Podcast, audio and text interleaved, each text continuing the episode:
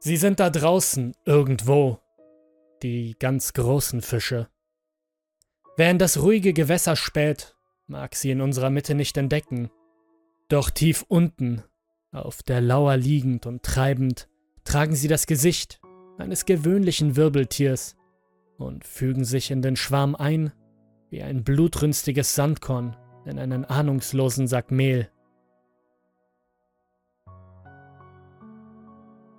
Als ich mein Schlauchboot in der sengenden, tiefstehenden Sonne über den weißen Sand zum Rand des Wassers schleppte, war es leicht zu glauben, ich befände mich in einem Fiebertraum.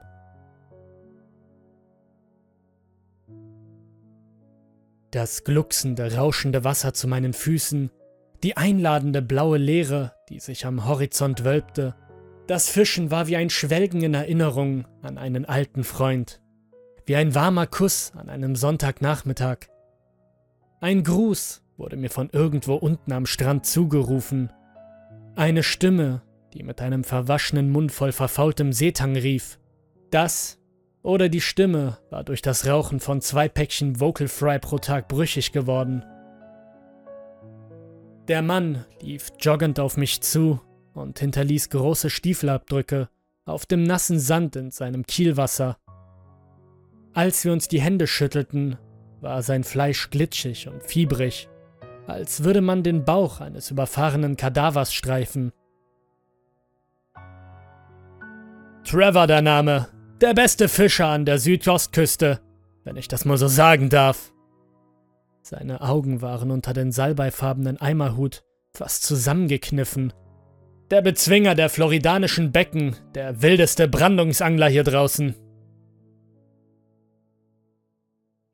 Mit einer nervösen, straff gezogenen Linie schenkte ich ihm ein Lächeln. Das gleiche Lächeln, das ich einem vermummten Passanten geschenkt hätte. Äh, hallo, ich unterließ es aus Höflichkeit, ihm gegenüber den glibberigen Schleim von der Hand zu wischen. Äh, George. Die tiefstehende Sonne verlieh dem Gesicht des Mannes ein fleckiges, sonnengeerbtes Rosa. Seine faltigen Augen funkelten, als er sprach. Sieh mal da drüben, mein Freund. Ich folgte seinem Finger zu einer fernen Skyline über den Klippen am Horizont zogen graphitfarbene Wolken auf, die wie eine Lawine aus nassen Felsbrocken herabstürzten. Sag mal, ich kannte mal einen Jungen wie dich, George. Er räusperte sich aus seiner dicken Kehle. Er hieß Rod und war ein echter Stadtjunge. Der letzte Tag, an dem ich ihn gesehen habe, war ein Tag wie jeder andere. Wir wollten zusammen den Steg aus dem Boot starten aber ich war ein bisschen spät dran. Und so wurde der Typ unruhig. Deshalb geht er alleine raus, um ein paar Fische zu fangen. Ich beobachte Trevor eine Weile, während seine Augen auf die krachend pfirsichfarbenen Wellen gerichtet waren und die Dinge beobachteten, die nicht da waren. Der Sturm kam und nahm ihn mir weg, George. Die Seemutter zerrte ihn an seinen Gliedern hinunter und blies ihm die Lungen aus, bis seine Lippen blau anliefen. Er ist ertrunken? Der Mann schob seinen Eimerhut mit zwei Händen bis zur Stirn hinunter. Darauf kannst du wetten. Und das ist mein Schwur nach diesem Tag. Nehme ich an. Wenn ich jemals einen Stadtjungen beim Angeln in raue Gewässer erwische, schnapp ich ihn mir. Er wies mit dem Daumen auf das metallerne Boot hin, das etwa hundert Schritte weit entfernt im Wasser schwamm. Oh nein, mir geht es gut, erwiderte ich. Ach komm schon, du machst dich lustig über einen wettergeerbten alten Mann? Du kannst darauf wetten, dass ich dir ein paar Dinge beibringen werde. Mein kleines Schiff ist eine sichere Sache, stabiler als ein Schlauchboot. Seine einsamen alten Augen zogen mich beim Handgelenk über den Strand zu einem rustikalen Metallboot, das auf dem seichten Wasser schwamm. Als wir an Bord gingen, wurde ich sofort von stumpfen Ächzen und Blubbern unter uns begrüßt, was ich nicht gewohnt war. Es dauerte nicht lange, bis wir auf die große rote Laterne am Himmel zufuhren und nur noch ein Wispern zu hören war. Alles dank des Bootes, das unter uns surrte und plätscherte, während wir ins blaue Nichts fuhren. Ich war dankbar für die Stille, aber als ich das Gesicht des Mannes betrachtete, wurde mir klar, dass er eine wachsende Unruhe verspürte, die mir fehlte. Eine Sehnsucht nach entgleisendem Geschwätz, die nur von einer gut gealterten Einsamkeit herrührte. Als das Boot anhielt und den Anker fallen ließ, wusste ich, dass ich richtig lag, als er sofort loslegte. Hast du schon mal einen großen Fisch gesehen, George? Ich nickte unbeholfen. Ein paar Mal ja, aber noch nie einen gefangen. Mein Bruder hat mal einen Stör an Land gezogen. Trevor schüttelte den Kopf, während er seine Angelschnur von der Rute löste. Nein, ich spreche von den großen Fischen. Die, die keinen Namen tragen. Seine Hände bewegten sich leidenschaftlich und lebhaft, während er sprach. Bevor ich lachen konnte, schnappte er schnell nach meinem Lächeln. Sie sind schlauer als wir, weißt du? Die da unten. Oh je, es ist noch schlimmer, dachte ich. Er ist total übergeschnappt. Ich hätte besser nie in dieses Bo. Nimm die hier, murmelte er und griff hastig in die vielen Taschen seiner Jacke. Er schob mir ein paar gelatineartige Klumpen von der Größe eines Würfels in die Hand. Die meisten davon hatten die Farbe von rot gesprenkelten Pfirsichen, aber einige waren tiefviolett-graue, blockartige Trauben, wie von einer Ascheweide. Du wirst mir wahrscheinlich noch nicht glauben, George, aber das wirst du noch früh genug. Er räusperte sich. Das Gilet in meiner Hand schwitzte, aber vielleicht waren es meine Nerven. Mein Atem stockte. Irgendwas an diesem Kerl verursachte mir einfach eine Gänsehaut. Was. was sind die hier? fragte ich ihn etwas nervös. Er schob einen meiner Haken durch den Würfel. Köder für die Großen. Jetzt wirf sie aus.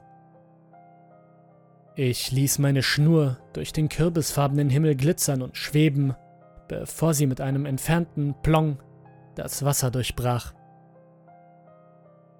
Eine ganze Weile saßen wir wie gebannt auf dem Meer, aber der alte Mann warf seine Schnur nicht aus. Zumindest hatte ich gehofft, dass er mich unterrichten würde oder so. Ein Biss kommt noch früh genug, Junge. Er nickte in Richtung Meer. Halt die Angel gut fest. Ich wischte mir eine Schweißschicht von der Stirn. Aus dem Augenwinkel heraus sah ich, wie er eine alte, faltige Handfläche ausstreckte, in der er einen Köder hielt. Probier mal. Schmecken wie der süße Himmel. Was? Meine Angelrute, immer noch umklammernd, erwiderte ich seinen Blick mit einer hochgezogenen Augenbraue und einem Kopfschütteln. Woraus sind die gemacht? Das ist eine Süßigkeit, George. Die großen Fische lieben das Zeug, erklärte Trevor, bevor er sich ein paar davon in den Mund steckte. Es schmelzt wie Butter. Er drängte mich regelrecht, den Köder zu probieren was ich widerwillig tat.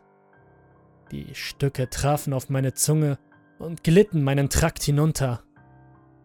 Doch ich musste meinen inneren Konflikt gehorchen, um den gestörten Mann nicht ins Gesicht zu spucken, und so kaute ich sie.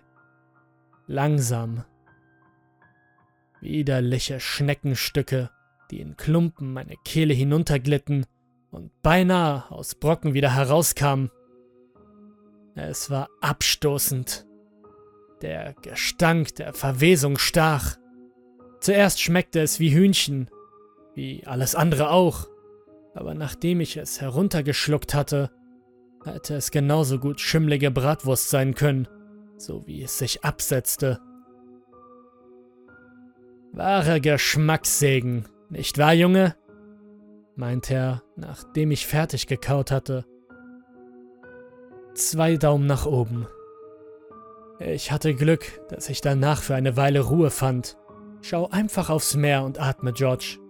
Beobachte das Meer und atme. Schade, dass Rod nicht hier ist, um das zu sehen, wie dieser Stadtjunge diese Leckereien hier isst. Was für eine Art zu gehen. Vom Blitz getroffen. Was auch sonst. Du warst ein Champion, Rodney. Oh, verdammter Zeus! rief er. Ohne jede Vorwarnung joggte ich über das Boot und folgte meiner Leine. Etwas hatte sich verhakt. Etwas Großes. Hey, Fisch an der Angel! Rief Trevor. Einholen und ziehen. Einholen und ziehen. Ich beugte meine Wirbelsäule nach vorne und dann nach hinten. Es dauerte nicht lange, bis der Fisch und ich im Rhythmus miteinander waren. In Wellen zerrten, zogen und neigten wir uns in harmonische Kurven. Trevor! schnaufte ich. Ziehen, loslassen, ziehen, loslassen. Ich dachte, du hättest mir gesagt, dass Rod ertrunken ist. Ja, ja, ja, ja, sie ist ein Riesending. Zieh weiter! Weißt du, wenn du den großen Fisch fangen willst, George, sprach er mir ins Gesicht und streckte mir einen lehrreichen Finger zu, während er jedes Wort in kurzen Atemzügen aussprach. Du brauchst einen besonderen Köder. Und den, Junge, den hast du. Die tiefstehende Sonne am Horizont fühlte sich warm auf meiner Haut an, aber sie konnte mein Herz nicht beruhigen, das sich anfühlte, als würde es gleich platzen. Trevor, du hast mir gesagt, dass Rod ertrunken ist. Zieh weiter, George! Mein Ruf durchbrach das Plätschern des Wassers wie ein heißes Messer. Trevor! Eine Zeit lang herrschte Schweigen. Meine Worte waren leise und unwillig. Das Einzige, was auf dem ruhenden Boot zu hören war, war das Drehen meiner Angelrolle und das Auftauchen meines Fangs im Wasser. Ich hatte nicht gesehen, was ich da gefischt hatte. Ich war zu beschäftigt damit, Trevor anzustarren. Was ist so besonders? Meine Stimme tropfte schwach aus meinem Mund. Bei den Ködern.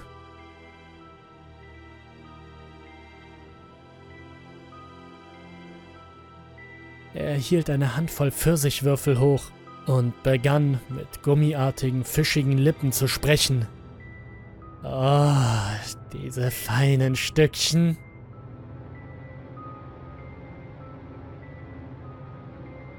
Sein Taschenmesser funkelte in der heißen Sonne, als er es geistesgegenwärtig herumdrehte.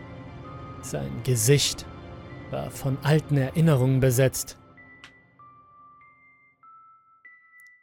Sieh dir das an. Er nickte mir zu und deutete mir, aufs Wasser zu schauen. Langsam schritt ich auf die Bootswand zu. Als ich die Ränder berührte, spähte ich zögerlich hinüber als hätte er mich gebeten, einen heißen Herd zu berühren. Mein Gesicht wurde kalt, als ich in den blauen Abgrund unter mir blickte. Dutzende von blassen Felsen trieben in der Tiefe des azurblauen Meers, das sich so weiterstreckte, wie mein Auge nur sehen konnte. Je länger ich starrte, desto weniger konnte ich mich davon überzeugen, dass es Steine waren. Es waren bleiche, aufgedunsene Leichen, durchlöchert. So viele würfelförmige Löcher waren in ihre Leiber verstreut.